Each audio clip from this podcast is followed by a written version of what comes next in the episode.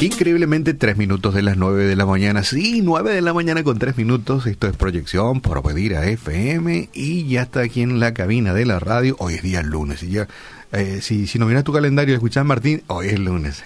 ¿Qué tal, doctor Martín? ¿Cómo le va? Muy bien, muy buenos días, Arnaldo. Un gusto compartir contigo la cabina. Ya lo hemos hecho antes. Sí, varias veces, muchas veces. Normalmente está Oscar acá, ¿verdad? Eh, mucha. El, el tema es que un una persona como vos hace que uno no se sienta, sienta tanto el pesar por, por, no quiero decir perder un buen amigo, sino cuando no está más el buen amigo. ah, bueno, o sea, la voz de Oscar es sintomática de, de, obedir a la sí, mañana. No, eh, ¿cómo no y la tuya aparece en muchos lugares, o sea, ahora mismo no sé, creo que vos estás más por la noche, ¿verdad? Siempre. Por, siempre tuve la noche, sí, siempre, siempre. Porque ahí yo te tipo escucho, un ¿verdad? Eh. Y bueno, ahora te toca levantarte temprano también. Sí, pero estamos supliendo al compañero, entonces, sí. Eh, seguramente no te cuesta tanto. Bueno, el tema, eh, Arnaldo, normalmente empezamos con algo de fútbol. Oscar, como no era olimpista, siempre, o sea, él oficialmente no tenía club, pero el 90% de la audiencia pillaba hacia donde él Hacia dónde, tiraba, Porque él sí, dice sí, los locutores no pueden tener clubes así oficialmente. Entonces él siempre me estiraba la lengua preguntando, Ah. especialmente si Olimpia perdía. Ah. porque evidentemente no era olimpista. No era olimpista, sí. Sí. Bueno, eh, se jugó la fecha 18 de 22 en el fútbol paraguayo. La el último fin de semana eh, en la tabla no se no cambió nada porque los tres, los cuatro que están arriba, toditos ganaron sus Ganaron, partidos. sí, sí, sí. así que esos son los resultados para aquellos que no tuvieron tiempo de leer su diario todavía el 12 de octubre. Eh, perdió con River Play 1 a 0 o 0 a 1. Guaraní le ganó a Luque 3 a 0. Fue en un fin de semana con muchos goles. Libertad Eso me di cuenta. le ganó 5 a 2 a Guaireña, pese a que Guaireña en su momento estaba liderando 2 a 1, ¿verdad? Después Libertad le encajó 4 Eso, eso no más. sabía. ¿no? No sabía. Y- 2-1 está ganando Guairini. Sí, sí, impresionante. ¿Qué pasó? Un bajón grande. Y ahí el Tacuara Cardoso entró, marcó dos goles, otro compañero suyo también, dos goles, ¿verdad? Ujú. Así que ese Tacuara sigue siendo peligroso. O sea, no importa la edad que Sí. tenga, todo eso, si se le mete en segundo tiempo, ahí usa todo su potencial en esos mi- minutos que tiene. Bueno, Olimpia, como algunos dicen, se recuperó. Eh, los olimpistas realmente, algunos no lo sentimos así porque ganarle 4 a 0 a Nacional no es lo mismo que ganarle a Cerro Porteño, pero bueno, en- Sí. los puntos son los mismos, no importa Igual, igual. con quién se, a quién se le gana, son tres puntos. Eh, San Lorenzo empató con Sol de América 1 a 1 y ayer a la noche Cerro Porteños hizo las suyas otra vez y le ganó 3 a 1 a General Díaz. También en su momento, si estuve viendo bien, General Díaz estaba ganando y después Cerro Porteño Estaba mirando el Eh, resumen. A los minutos, a los 5 minutos del segundo tiempo metió General Díaz. Sí, sí. Sí. Y Ya muchos olimpistas están haciendo así. Sí, sí, sí. Está, Yo era uno de ellos.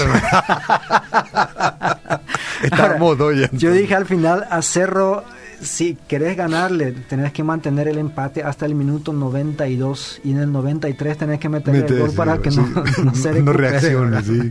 Si no, bueno, Cerro con eso ya está, si estoy bien informado, está en- casi empatando la racha más larga que hubo en el fútbol paraguayo, que era la de Libertad. Creo que ahora tiene 10 partidos ganados Ujú. al hilo y Libertad tuvo alguna vez 11. Eh, pero eso tengo que verificar. Aunque Miki ahí siempre nos ayuda con las verificaciones. Ah, y sí. cuando estamos muy equivocados, ahí él, él in- interfiere en la, en la conversación. Cuando Ah, qué estamos bueno. Levemente eh, despistados, despistado, entonces, nos, entonces- nos perdona. Sí, él es muy memorioso, se Sí, acuerda de todo. sí, sí. Y de esta manera Cerro Porteño sigue en la punta de la tabla con 42 puntos, Libertad tiene 36, Olimpia a 35. Eh, yo estuve pensando eh, la diferencia entre Olimpia y Libertad es la misma que después del que terminó la cuarentena en el fútbol, ¿verdad? Cuando empezamos, porque Olimpia estaba a un punto de libertad, solo que los dos estaban arriba y ahora Cerro Porteño les pasó a los dos. Yo sé que a los cerristas les gusta escuchar eso, ¿verdad? Entonces, Guaraní está en cuarto lugar con 33, River en, con 25 y Nacional con 24. En Europa, Arnaldo se está jugando un torneo en, que no tiene mucha edad y según los analistas tampoco mucha trascendencia, pero es Contame. Eh, es un torneo que usan los países para foguear a los más jóvenes, para renovar sus plantillas, ah. porque en algún momento si siempre jugás esos torneos cortos importantes como la eh, la, Eurocopa o, la, el, Mundial cada cuatro años, como ellos hacen ahí, ¿en qué momento le vas a dar oportunidad, a los jóvenes? Entonces ellos tienen algo que en inglés lo llaman UEFA Nations League o la Liga de las Naciones. Y está estructurada de tal manera, hay cinco, no, hay cuatro ligas. Cuatro ligas, o sea, eh, toda Europa se divide en cuatro estamentos, podríamos decirlo. la Liga A tiene cuatro grupos, cuatro grupos por cuatro países cada uno. Así que 16 países juegan en la Liga A, son los mejorcitos. Después hay una Liga B, otra vez con 16 equipos en cuatro grupos, Liga C, 16 equipos en cuatro grupos, y la Liga D, donde están los más flojitos, donde esos pequeños estados como... Entonces, cada uno tiene la oportunidad de subir una liga obviamente los de la Liga A no pueden subir más, pero pueden salir campeones. y los otros no pueden salir campeones, solamente pueden salir campeones de su liga y con eso subir a la siguiente liga. Y también cada vez que se juega bajan algunos a la otra liga. Es un, poco así como la Copa Davis en, en tenis. Que tiene Así que como Europa tiene muchos países, 55 y Israel también juega siempre en Europa porque no le quieren a los israelitas en Asia, ah, allá, entre los árabes. inaceptado. Sí, entonces ellos juegan en, en Europa y ahí se tuvieron algunos resultados, no sé si llamativos. Hungría cayó 2 a 3 contra Rusia. Quizás lo más llamativo es el segundo empate consecutivo de Alemania. Empató 1 a 1 con España en el primer partido. Bueno, ahí mm, a nadie le sorprendió mucho porque España es fuerte, pero les sorprendió, Alemania estaba ganando hasta el minuto 95. 1 a 0 y ahí en el último respiro España le estaba empatando. Y ahí ya empezaron las críticas por el entrenador Joachim Löw que está ahí 14 años, algo así, ya al frente de la selección y si esto no era una, señal de que se le acabó un poco el oxígeno, ahora mucho más porque ayer empató con Suiza y eso sí era ya preocupante porque Alemania también estaba ganando otra vez y Suiza le empató. Suiza es un país pequeño comparado en fútbol con España, así que Alemania después de dos partidos está en tercer lugar de su grupo y mm. eso no están acostumbrados los alemanes. Entonces, bueno, eh, Portugal le ganó 4 a 1 a Croacia en, sin Cristiano Ronaldo, quien no pudo jugar porque le picó una avispa entonces hasta a los jugadores más caritos de la historia, mm. así más famosos, les suceden cosas como eso. Pero igual ellos demostraron que no le necesitan 4-1 a Croacia y hay que recordar que Croacia fue finalista en la última Copa del Mundo. así que bueno, Portugal anda fuerte ahí. ¿Y qué sabes si son sus 20, sus 18 o se mezcla joven con experimentado? Eh, es una mezcla, o sea, cada, cada entrenador está experimentando. Por ejemplo, España le tiene a Ansu Fati, un adolescente de 17 años. Yo pensé que era un africano porque aparte de ser moreno, su apellido suena africano. No, en Europa eh, hay así una revolución. Mira la selección de Holanda y son todos negros. Dice, puede ser de Ghana o de, Sudáfrica? La inmigración, de, los, de los últimos 30 años hizo grandes cambios. En Francia en su momento el entrenador se hizo, no sé si era chiste o por qué, pero una vez armó un equipo totalmente moreno, así, o negro. Sí, de color, sí, de color, sí. y bueno, em, entonces, un adolescente, bueno, Ansu Fati juega en el Barcelona, ¿verdad? Entonces también el entrenador ahora le, le, convocó para la selección y ya marcó su gol. Ah, qué bueno. Entonces, eh, esos jovencitos tienen la posibilidad de foguearse ahí en, este torneo. Nadie lo toma demasiado en serio, eso es lo que me llama la atención. Todos parece que hay una mm, no sé, un convenio no escrito entre todos los entrenadores de que este es un torneo para probar, para, probar foguear, estrategia, foguear jugadores, ganar experiencia porque obviamente es un torneo un poco más largo, no es como la Copa de Europa o la Copa del Mundo. Sí. Eh, Arnaldo, em, en fútbol normalmente las personas te dicen, eh, suelo escuchar eso, eh, yo soy olimpista pero no soy fanático. Ah, yo suelo decir así. Em, y mm. otros no sé si hay cerristas que no mm. sean fanáticos, aunque también me dicen algunos que, que, son cerristas pero no fanáticos. Y yo aprecio eso. Eh, yo también me considero moderado, ¿verdad? Mm, no sé si los otros también me consideran así, ¿verdad? Pero yo suelo decir que no, eh, el hincha de verdad no, no se alegra de la derrota ajena, sino se alegra por la victoria propia. Así es. O sea, no aplaudimos cuando a otros les suceden tragedias, pero sí apoyamos nuestro equipo. Eh, lastimosamente, este pensamiento a veces se traslada a la fe. Y ahí no es lo mismo. o sea, hay personas que dicen, yo soy cristiano, pero no soy fanático. ¿Y qué quieren decir con eso? Eh, probablemente depende de cada persona que lo diga, pero en algunos casos me doy cuenta que lo que ellos quieren decir con eso es que no me voy muy regularmente a la iglesia, eh, no leo regularmente la Biblia, eh, no tomo muy en serio eh, las cosas que están en la Biblia, o sea, las leyes, cosas por el estilo.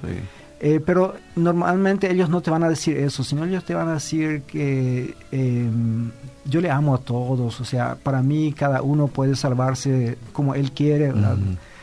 significa muy respetuoso, sí, sí, suena muy respetuoso, muy tolerante de otro, o sea, significa que yo no evangelizo, o sea, ¿para qué le voy a imponer mi fe a otro? Ahí Para quería obligar, ¿verdad? Eh, y esto lleva a una leyenda urbana.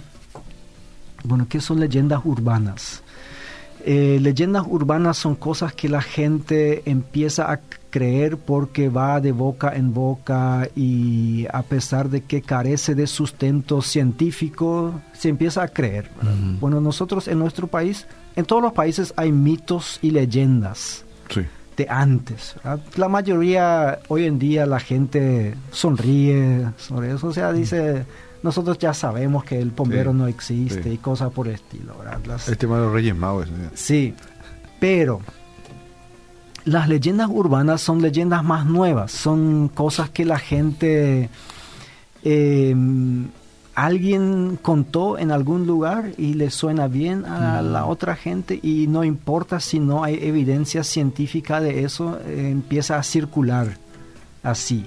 Y hay algunas leyendas urbanas que son, uno encuentra en casi todos los países. Por ejemplo, eh, eso de la eh, transferencia de órganos, de que alguien se fue a una fiesta, eh, tomó alcohol o le dieron droga y después al día siguiente amanece en algún lugar oscuro y se da cuenta que le falta un riñón.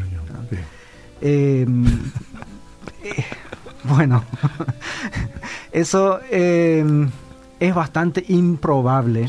O sea, todos los que saben de cirugías saben de que esa eh, una cirugía como esta no se puede hacer en cualquier por una valijera o en un auto sí o, en cualquier baño detrás de una discoteca no, no se puede. pero eh, persiste verdad y mm. después no pero yo he visto la foto tenía una cicatriz así de largo en su espalda, ¿verdad? Y, y, una cantidad de cosas algunos dicen por ejemplo que, que la cesárea se llama cesárea porque Julio César el emperador romano nació con una cesárea. Y bueno, esto es bastante improbable porque la primera cesárea de la cual se sabe que funcionó y que fue una emergencia, eso fue en el siglo XVI. Cosa, yo pensé que iba a ser el siglo XIX, pero sí se hizo en el siglo... Pero es 1600 años después de Julio César. Entonces, esas son leyendas urbanas. urbanas eh, ¿A qué nos referimos cuando, cuando hablamos de leyendas urbanas cristianas? Bueno, una leyenda urbana cristiana es esta que dice que todas las personas que mueren van a un lugar mejor. Sí. Eh, y ahí parece que no importa, ese tío que en toda su vida nunca fue a la iglesia, le trató mal a la tía, a sus hijos, se emborrachó todas las veces, que lo único que sabemos de él es que despilfarró todo lo que tenía, que le trató mal a todo el mundo, pero llega a su funeral. Y el más bueno de los buenos. Y es el más bueno de los buenos. Y vos escuchás, bueno, el tío acá sufrió tanto, pero ya está en un lugar mejor eh, y Dios lo tenga en su gloria, mm, Algunos otros, algunos que no le quieren tomar a Dios, pero el, el mejor lugar, eso es bastante común. Y, y esto es una leyenda, mm. porque la Biblia no nos enseña que todas las personas que mueren van a un lugar mejor. Yo sé que eso, eh, los siguientes minutos le van a doler a algunos, pero como decía un conocido comentarista económico, duele decirlo, pero hay que decirlo. Em, pero todos los que somos pastores sentimos esta presión en los funerales. Y parece que en lo referido a los funerales y servicios conmemorativos nos movemos por ciertas leyes no escritas, pero profundamente arraigadas, que es que no se puede decir nada malo del muerto. O sea, no importa si fue el tipo más argel que le trató mal a todo el mundo. Una vez que está muerto, es una buena persona. Aquellos que le conocíamos de verdad, sabemos que lo hizo todo de buena intención. Eh, parecía de, de cáscara dura, pero por dentro tenía un, corazón de algodón. corazón tierno. Eh, y, y así usamos eufemismos para describir eh, y decir que realmente era una buena persona, me hace recordar de aquel mafioso que, que su hermano había sido, había fallecido, no sé si era por causa natural o por acción de la policía, Y bueno, él pensó, ¿quién le puede dar un funeral digno? Y decidió ir a un pastor ahí del pueblo porque sabía que el pastor y, la iglesia hace tiempo tenía un proyecto de construcción de un nuevo templo. Y que no avanzaba la obra. Y bueno, él se fue junto al pastor y le dijo, pastor, eh, sabes que Dios está moviendo mi corazón y yo quisiera darle una ofrenda de 3 millones de dólares y el pastor ahí, ¿verdad? O sea, mm. obviamente sabe de dónde viene, pero, pero no importa, ¿verdad? Mm. Cuando, y muy contento, pero él dice, el mafioso, pero hay una condición. Quiero que usted oficie el funeral de mi hermano. Sí, sí, no hay problema, yo ya he enterado una cantidad de personas. Eh, no, solamente eso, quiero que usted oficie el funeral y le diga a la gente que él era un ángel y bueno, ahí ya... Cambia la cosa. Cambia la cosa. Eh, bueno, este pastor por lo visto era bastante creativo y al día siguiente, acá yo tengo que decirle a la gente, yo no, no, no creo que haya sucedido exactamente así, pero es una historia que leí. Entonces, para que después nos digan, bueno, Martín estaba diciendo, porque ahí creamos otra leyenda urbana. Una, una magia. Pero se dice, dice la historia que al día siguiente el pastor en el funeral dijo, hoy estamos enterrando a una persona que en su vida no recuerdo que haya hecho algo bueno. Mató una cantidad de personas, le fue infiel a su esposa una cantidad de veces, mintió en las cosas en donde tenía que decir la verdad, robó y una cantidad estaba y el mafioso vivo estaba ahí su cara cada vez más roja y, el pastor estaba enumerando los pecados ahí del muerto dice. Pero dice, al final comparado con su hermano era un ángel y bueno, eh, digo que no creo que realmente haya sucedido porque probablemente no iba a sobrevivir eh, este funeral el mismo, Pero por lo menos era creativo, o sea, Sí, dijo las palabras sí. que el otro quiso escuchar. Mm. ¿verdad? Era un ángel, había sido un ángel. Bueno, volviendo a la realidad, volviendo a lo serio, Ujú. eh, esta es la presión que los pastores sentimos siempre. Y, y a veces preferimos no preguntar mucho sobre el muerto porque, bueno, ¿para qué? Contra el peso conciencia. Sí. eh, entonces yo creo que el funeral no es el momento en donde hay que quitar todos los pecados del muerto. O sea, Mm, no sí. hace falta. No hace falta, no. Pero tampoco necesitamos elevar a- al nivel de, de santo a la persona que falleció. O sea, Mm. todo hay, eh, hay un límite para todo. Y yo creo que el, el destino eterno no se determina por tener nosotros el deseo de que la gente vaya al cielo. ¿verdad? O sea, eso es algo que Dios decidió. Sí. Tampoco soy partidario de decir, de que nosotros digamos, bueno, esta persona eh, eh, está en el cielo o está en el infierno. Especialmente lo del infierno, debemos dejarlo al Señor, ¿verdad? porque. Él decide estas cosas. Eh, después del funeral de un hombre que yo conocí que eh, había cometido suicidio, una persona, un ganadero me llama y dice que se fueron al funeral solamente para escuchar en dónde estaba. Y el pastor no lo dijo. No lo dijo. Y yo le dije, bien por el pastor, porque no tiene autoridad para No. decir en dónde está. Porque sería un juez entonces. Y- exactamente. Mm. Yo digo, eso nosotros no decidimos. Entonces, el- Jesús y la Biblia son muy claros. Algunos dicen Jesús todo amor, a mí me gusta Jesús. Hasta hay personas que le ponen, tratan de ponerle a Jesús en contra de Pablo y dicen, bueno, Jesús era aquel que le amaba a la humanidad y después Pablo vino y dijo, bueno, ustedes, esos son todos pecadores, porque Pablo era fariseo luego, ¿verdad?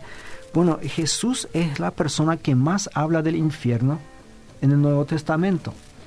Eh, Jesús era aquel que decía, si tu ojo te es ocasión de caer, entonces arráncalo porque es mejor que entres con un solo ojo a la vida que con dos Sí. ojos al infierno. Sí. ¿verdad?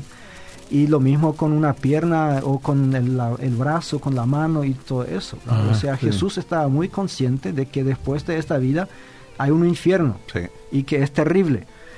Eh, en Juan 14, versículo 6, tenemos este famoso pasaje de Jesús que dice, yo soy el camino, nadie viene al Padre si no es por mí. Entonces, una de las primeras causas que nosotros podemos saber es que solamente aquellas personas que están con Jesús van a un lugar mejor. ¿no? O sea, Jesús mismo lo dijo, Sí. no lo digo yo, no, no se enojen con Martín acá, ni con Arnaldo, eso eh, estamos citando maestro. directamente sí. a Jesús. ¿verdad? En Mateo 7 Jesús dice, entrad por la puerta angosta, porque ancha es la puerta y espacioso el camino que lleva a la perdición, y muchos son los que entran por ella, pero angosta es la puerta y angosto el camino que lleva a la vida, y pocos son los que la hallan. Entonces Jesús mismo dice, bueno, eh, no es cuestión de que No la todos gran van al mayoría van a cielo, ir. sí, no todos dice, van "Mu- a ir". son pocos. ¿verdad? Pocos.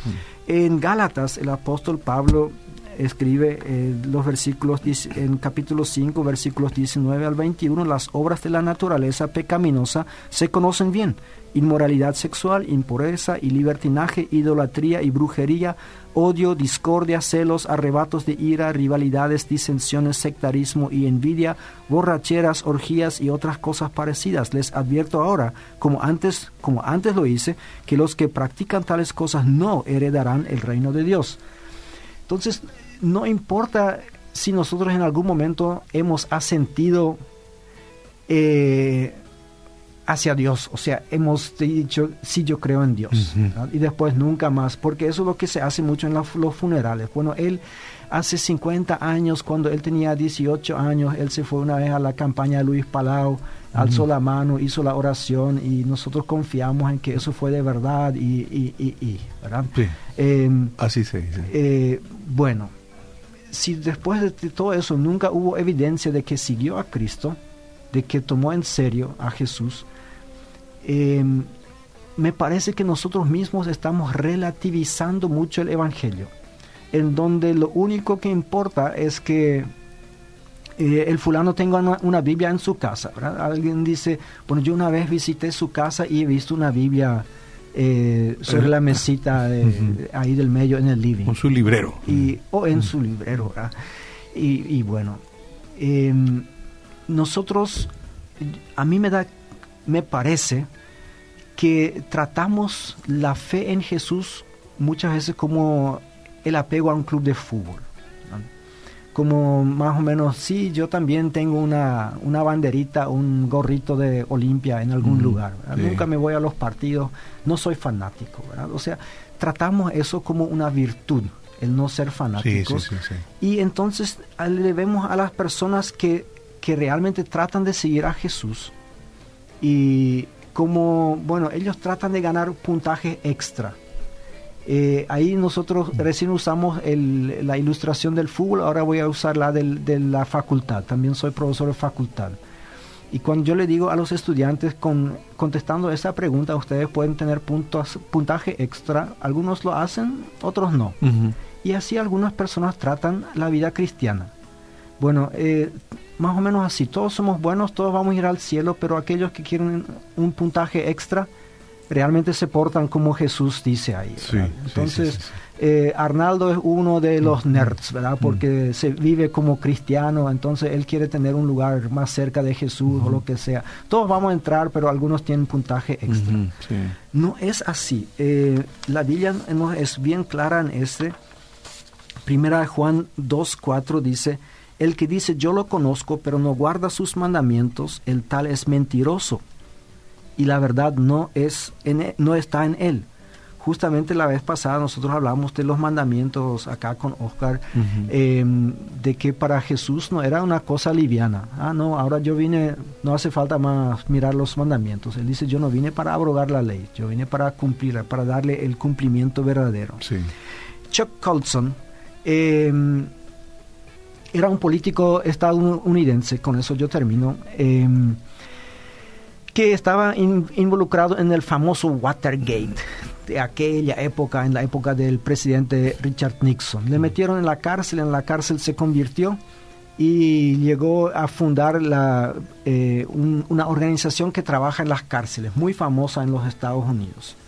Y él escribió varios libros, uno de esos libros eh, se llama Amar a Dios. Y ahí él cuenta de un personaje que se llama Mickey Cohen, que estaba trabajando en Hollywood y era uno de los gangsters ahí de Hollywood, o sea, los mafiosos, no sé cómo lo llamamos hoy en día, los que arreglan las cosas con ametralladora o con otras cosas. Sicario. ¿no? Y, y él se fue a una campaña de Luis, no de Luis Palau, ahí era de Billy Graham, y entregó su vida a Jesús. Y empezó a frecuentar una iglesia. Y ahí cuando el pastor después de tres domingos, algo así, le insinúa de que él tiene que dejar su vida antigua, él se molesta y dice, ¿cómo que? ¿No? Y el otro le dice, Jesús nos enseñó de cómo tenemos que vivir. Y aquellos que le siguen a Jesús tienen que estar dispuestos a llevar su cruz todos los días, o sea, a vivir de acuerdo a lo que Jesús. Y ahí él se enojó y dice, ustedes no me dijeron eso. Mira, hay plomeros cristianos, hay artistas cristianos, hay músicos cristianos y yo soy un gángster cristiano. ¿Cuál es el problema?